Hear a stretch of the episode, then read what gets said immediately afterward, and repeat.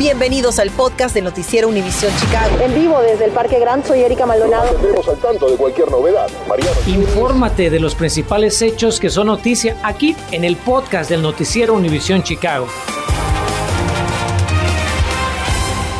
Buenas tardes. En este martes iniciamos con el tiempo, pues en las próximas horas llegan los sistemas invernales que anticipan causen gran afectación en partes del estado de Illinois, por lo que ya el gobernador emitió una proclamación de estado de emergencia, lo que esto significa en un momento, pero ahora pasamos con nuestra meteoróloga Ligia Granados. ¿Cuándo inicia la lluvia y para cuándo llega esa nieve? Ligia, buenas tardes. ¿Qué tal, Erika? Muy buenas tardes. La lluvia ha llegado ya hace algunas horas y pronto estará cambiando a nieve. Se espera que conforme vayan bajando las temperaturas, vayamos viendo ese cambio. Hoy iniciamos febrero con condiciones templadas, casi 50 grados en algunos sitios, pero las ironías de la madre naturaleza, después de ese aumento en el termómetro, viene la baja en la temperatura y con ello también la llegada de este sistema invernal. Vemos nuestra imagen de radar y satélite, es sumamente amplio, extenso, está corriendo desde el centro de la nación hasta el estado de Illinois. Vemos cómo la precipitación ahora está presente especialmente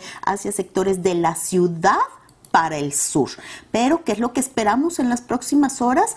En la noche ese cambio a algo de aguanieve y después directamente a nieve para traer acumulaciones significativas en el transcurso de la noche y de nuestro miércoles. ¿Qué es lo que esperamos? Es aviso de tormenta comenzando a las 8 de la noche. La lluvia cambiará, cambiará a nieve. Para el miércoles, que es la primer tormenta, lo más fuerte será entre 3 de la mañana a 12 del mediodía, donde al sur de la Interestatal 80 y al sureste de la Interestatal 55. El jueves llegaría una segunda tormenta, también fuerte en horas de la madrugada y hasta la primera parte del día, con la mayor acumulación al sur de la Interestatal 80. Como puede usted ver, sectores al norte difícilmente se verán tan impactados, donde tenemos el ojo puesto en las áreas al sur, así que vamos a regresar a revisar nuestro radar y todo lo que se espera con el paso de estos sistemas invernales. Te esperamos, Ligia. Bueno, y como les adelantamos, autoridades ya anunciaron el plan de seguridad para hacerle frente al tiempo invernal, comenzando por la declaración de emergencia que emitió el gobernador Pritzker, hasta la activación también de la Guardia Nacional de Illinois. Mariano Gieris estuvo muy atento a lo que dijo el gobernador y también de los planes en el condado Cook. Las autoridades del condado de Cook dicen estar listas para este nuevo desafío que impone la madre naturaleza. Aunque a decir verdad, de la gran extensión que tiene la demarcación, que va desde el poblado de Bloomington al noroeste hasta la ciudad de Bloom al sureste, solo los municipios al sur de la Interestatal 80 podrían verse fuertemente impactados, como ha visto en el reporte de nuestra meteoróloga Ligia Granados. Si no tienes que viajar, por favor, quédate en casa, solicitó la presidenta de la Junta de Comisionados del condado de Cook, Tony Preckwinkle, en conferencia de prensa desde Des Plaines esta misma tarde. Si puedes trabajar desde casa, es una buena idea hacerlo los próximos días, afirmó. Pero si tienes que salir, haremos lo posible para brindarte calles y carreteras seguras. ¿Cómo lo harán? La buena noticia es que el condado tiene 40.000 toneladas de sal distribuidas en cinco centros de acopio como este en el poblado de Des Plaines. La pregunta es si va a alcanzar para toda la temporada invernal aunque la respuesta va a tener que buscarlo mejor en la madre naturaleza. Por lo pronto hay que pasar el chubasco. Es que mientras desde el norte del estado de Illinois observamos con curiosidad la llegada de los sistemas invernales, en el sur la situación es mucho más seria. Todos nuestros recursos están disponibles, sostuvo el gobernador J.B. Pritzker desde Springfield.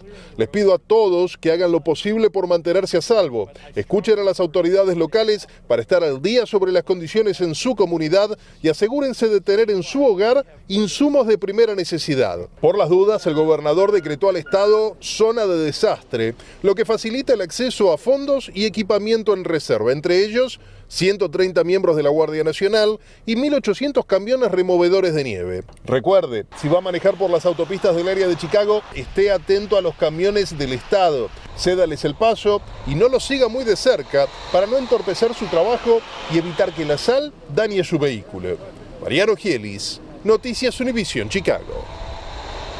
Y una de las características de la nieve de estos sistemas es que va a ser húmeda y pesada y con ello la acumulación en el techo de su vivienda podría causar daños o peor aún que el techo se desplome. Queremos evitarle este inconveniente y el gasto de reparación y por ello Carmen Vargas consultó con un especialista.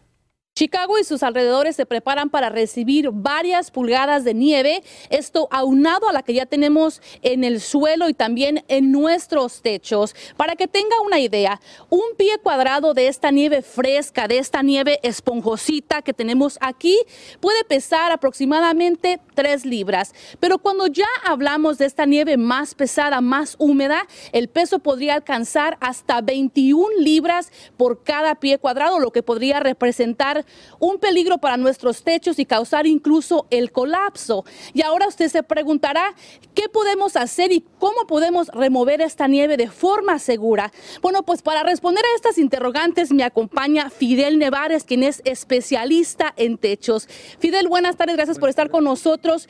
¿Qué es lo primero que tenemos que hacer?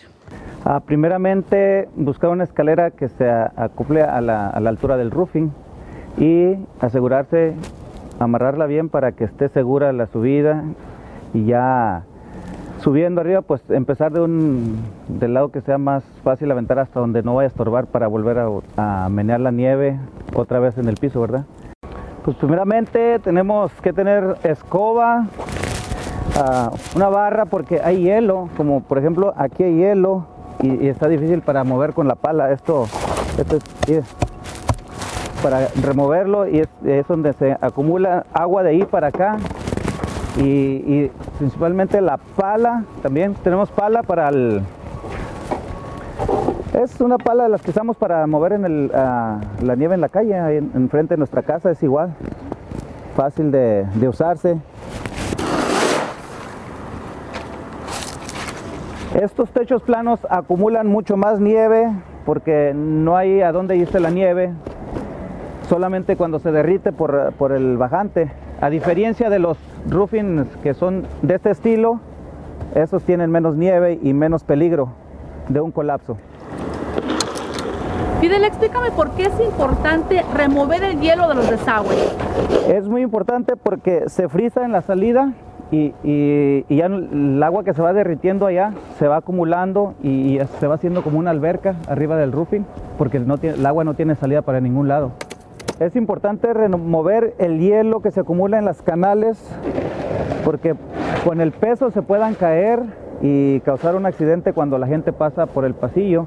Por ejemplo, ahí en las esquinas, esos pedazos de hielo pueden causar accidentes.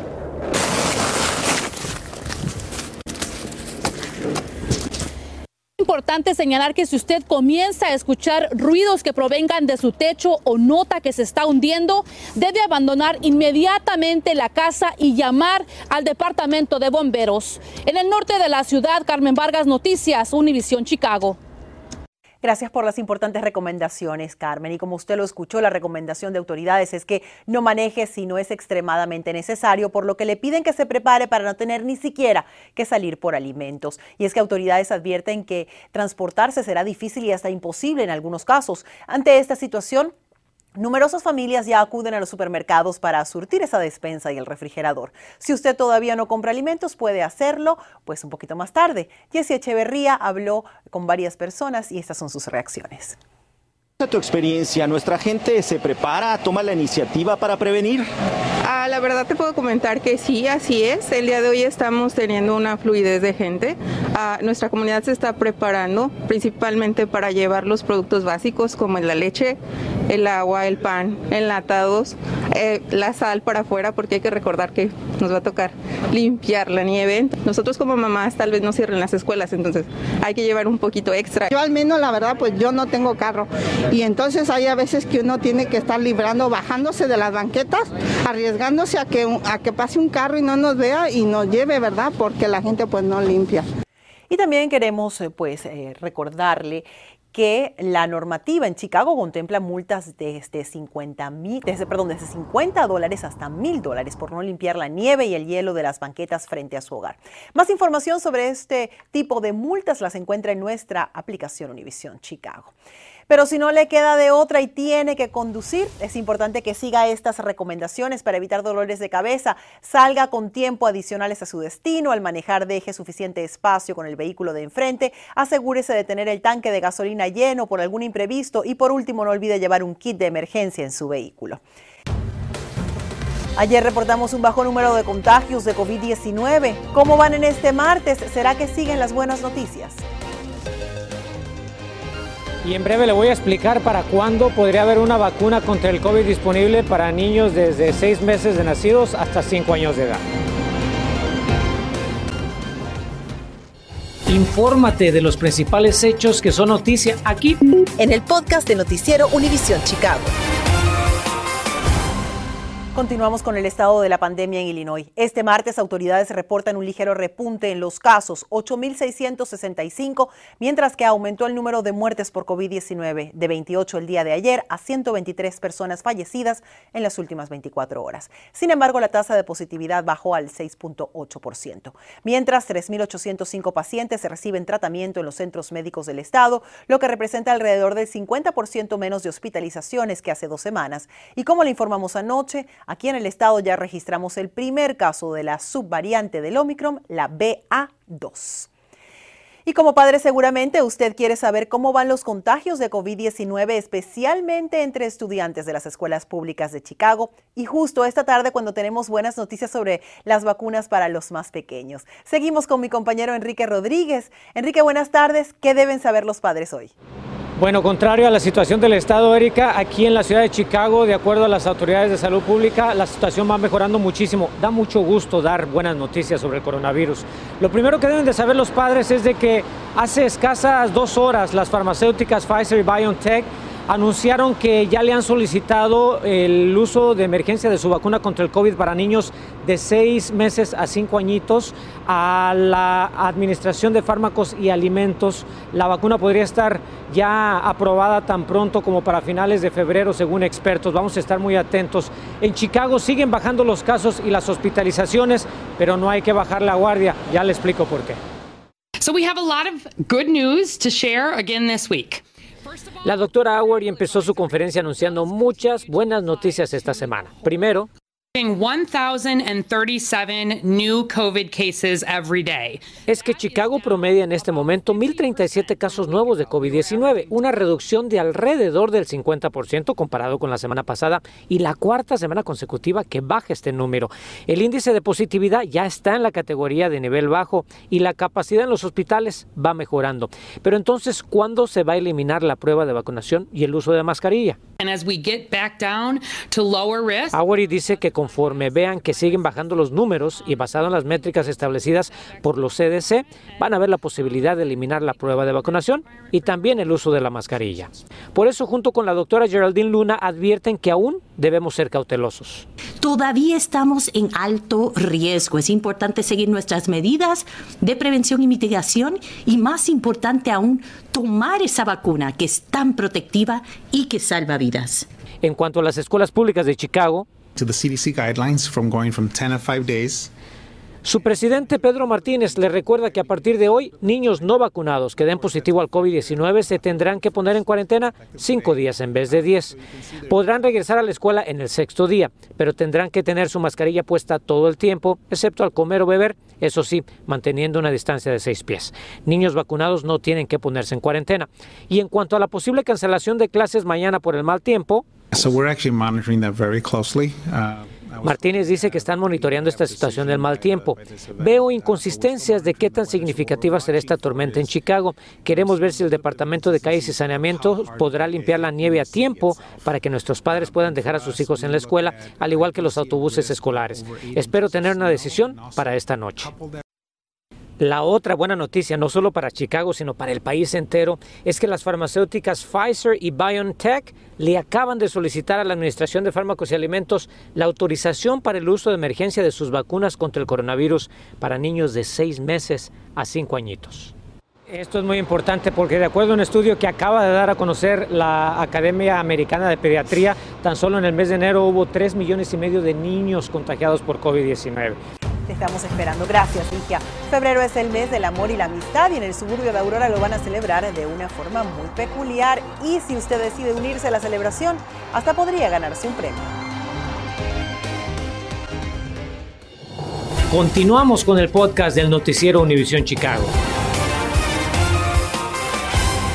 Esta tarde, activistas y familias de inmigrantes detenidos en cárceles de ICE en Illinois están en alerta y es que temen que con la prohibición de los centros de detención migratoria en Illinois, estos internos sean transferidos a penales fuera del estado, por lo que demandan su liberación inmediata. Por eso hoy realizaron una manifestación frente al edificio de ICE en Chicago, donde además advirtieron del gran peligro de contagios con coronavirus en caso de una transferencia. Un oficial de ICE y me, me me, dijo que iba a ser transferida para Kansas. Eh, no conozco a nadie en Kansas, no tengo familia en Kansas. Me despertaron a las 2 de la mañana, me encadenaron, me transfirieron para Kansas tres meses.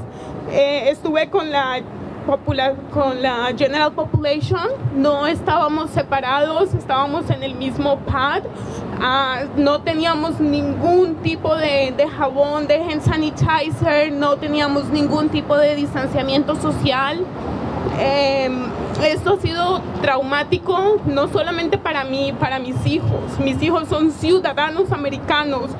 Importante ese testimonio. Cabe señalar que los centros de detención de ICE en todo el país reportan 33 mil inmigrantes contagiados con COVID-19 e incluso en este momento 2.067 de ellos están positivos. Gracias por escuchar el podcast del noticiero Univisión Chicago. Puedes descubrir otros podcasts de Univisión en la aplicación de Euforia o en univision.com diagonal podcast.